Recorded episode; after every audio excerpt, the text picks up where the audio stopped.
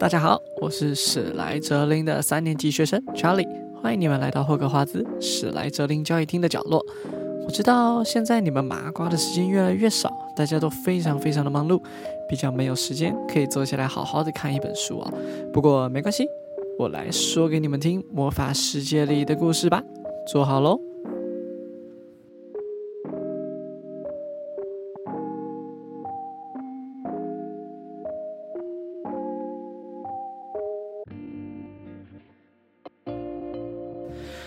第一章，活下来的男孩。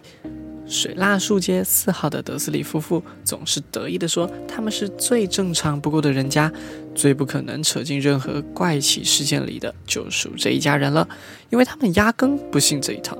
德斯里先生是一间叫格朗宁的公司主管，专门做钻头生意。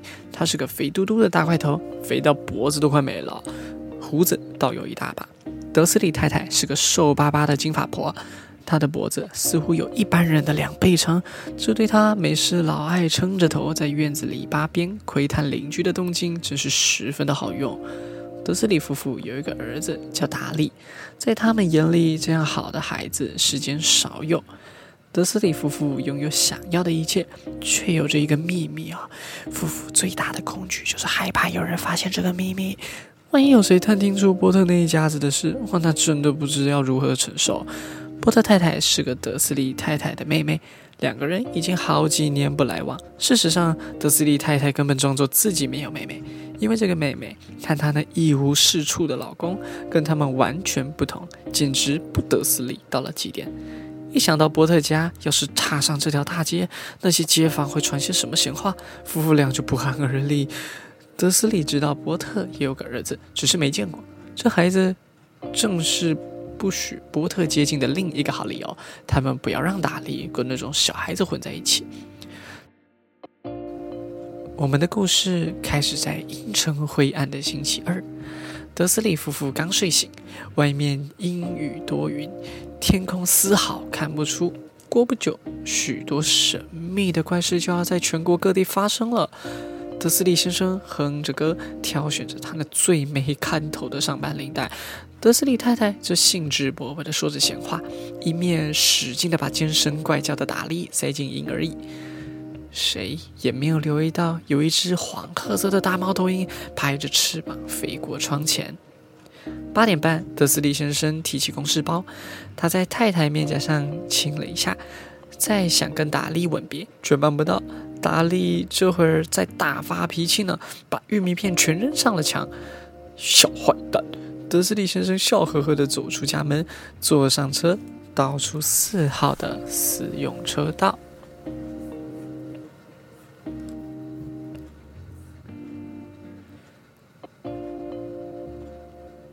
就在街角，他注意到了第一个异兆：一只猫头鹰在看地图。一时间，德斯利先生还不太明白自己究竟看到了什么。紧接着，他一扭头，再仔细看一眼，是有一只虎斑猫站在水蜡树街的街角。可是哪里有什么地图啊？他到底在胡思乱想些什么啊？八成是光线的错觉。德斯利先生眨一眨眼，瞪着那只猫，那只猫也回瞪着他。德斯利先生转过街角，继续上路。他从后视镜观察那只猫，现在他在读那块写着“水蜡树街”的路标。哦，不是，他是在望那块路标。猫不可能会看地图或读路标的嘛？德斯蒂先生不以为然地甩甩头，不再想猫的事。开车进城的路上，他唯一想着的事是渴望在今天接下那一大笔的钻头订单。然而，快进城的时候，又有一件事转移了他对钻头的注意力。正当他像往常一样卡在城间拥挤的车潮中发愣时，忍不住地看到附近好像有很多奇装异服的人，一群穿着斗篷的人。德斯利先生就是没办法忍受奇装异服。看看那些年轻人荒唐的打扮，他猜想这大概又是某种愚蠢的新流行。他用手指轻敲方向盘，目光不经意地落在一大群跟他站得很近的斗篷怪胎身上。他们很激动地在低声交谈着。德斯里先生愤怒地发现，其中有一两个家伙显然是年纪一大把了。他是怎么回事啊？那个比他还大上几岁的男人，竟然还有脸穿上一件翡翠绿的鲜艳斗篷，真是不知羞耻。德斯里先生介入下，这大概又是某种愚蠢的宣传噱头吧？这些人正在为某个机构募款，没错，就是这么一回事。车潮开始向前移动。几分钟之后，德斯利先生驶入了格朗宁公司的停车场，他的注意力又重新转向了钻头订单。德斯里先生在他十楼的办公室总是习惯的背窗而坐，要不是如此，他很有可能发现要想在这个早晨专心处理钻头的业务会比往常困难许多呢。他并没有看见那些在大白天疾飞而过的猫头鹰，不过街上的人倒是看得一清二楚，他们嘴巴张大着，指着天空，看着猫头鹰一只接着一只的飞过他们的头顶。很多人甚至连晚上也从来没见过一只猫头鹰嘞。话说回来，德斯里先生度过了一个完全正常、不受猫头鹰干扰的美好早晨。他对五个不同的人大吼大叫，打了几通重要的电话，又再多吼了几声。他的好心情一直维持到午餐时间，当他决定站起来活动活动筋骨，走到对街的面包店去买点东西吃。他已经把那些穿着斗篷的怪胎忘得一干二净，在面包店附近又遇到了这一群人。经过时，他忍不住愤怒地瞪了他们几眼。他自己也不知道这是什么原因，他们就是让他觉得不舒服。这群家伙同样在兴奋地低声交谈，附近根本就没有看到什么木款箱。就在他紧抓着一个装在袋子里的大甜甜圈，擦身走过时，几句片段的话语飘进了他的耳朵。特家不会错的，我听到的就是这么回事。没错，没错，他们的儿子哈利。德斯里先生猛然停下脚步，恐惧淹没了他的全身。他回头过来望着那群低声交谈的人，仿佛要跟他们说话。最后还是打消了这个念头。他冲到对面的街道，急急忙忙跑回办公室，厉声吩咐秘书不准打扰。他抓起电话开始拨号。就在快要拨完家里电话号码的时候，忽然改变心意。他搁下电话，搓着胡须，静静思索。嗯，不，这样太笨了。波特并不是什么罕见的姓。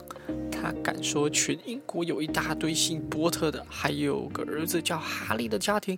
再想想，他甚至没办法确定他的外甥是不是叫哈利。他从来没见过这个男孩，有可能是叫哈维。或是哈洛，他没有必要拿这件事情烦德斯里太太。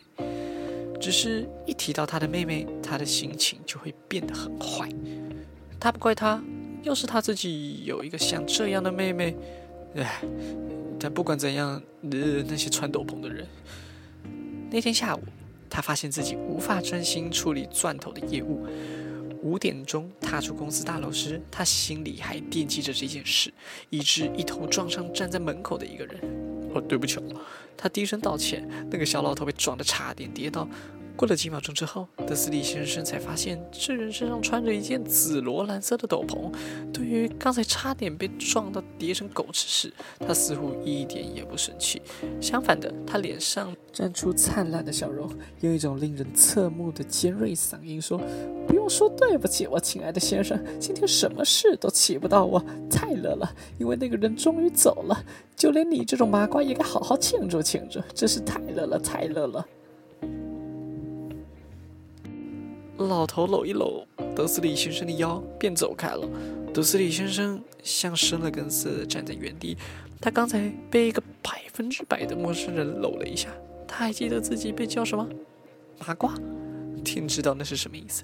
他吓坏了，连忙跑上车，及时回家，心中暗暗希望这一切全都只是他的想象。这是他过去从来没想过的事情。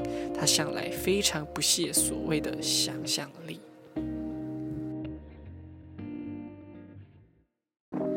的，那今天的故事我就先说到这里。我要准备去上黑魔法防御术了。陆平教授今天要教我们怎么对付幻形怪啊，我可不想错过这门课。那我们下次见喽，拜拜。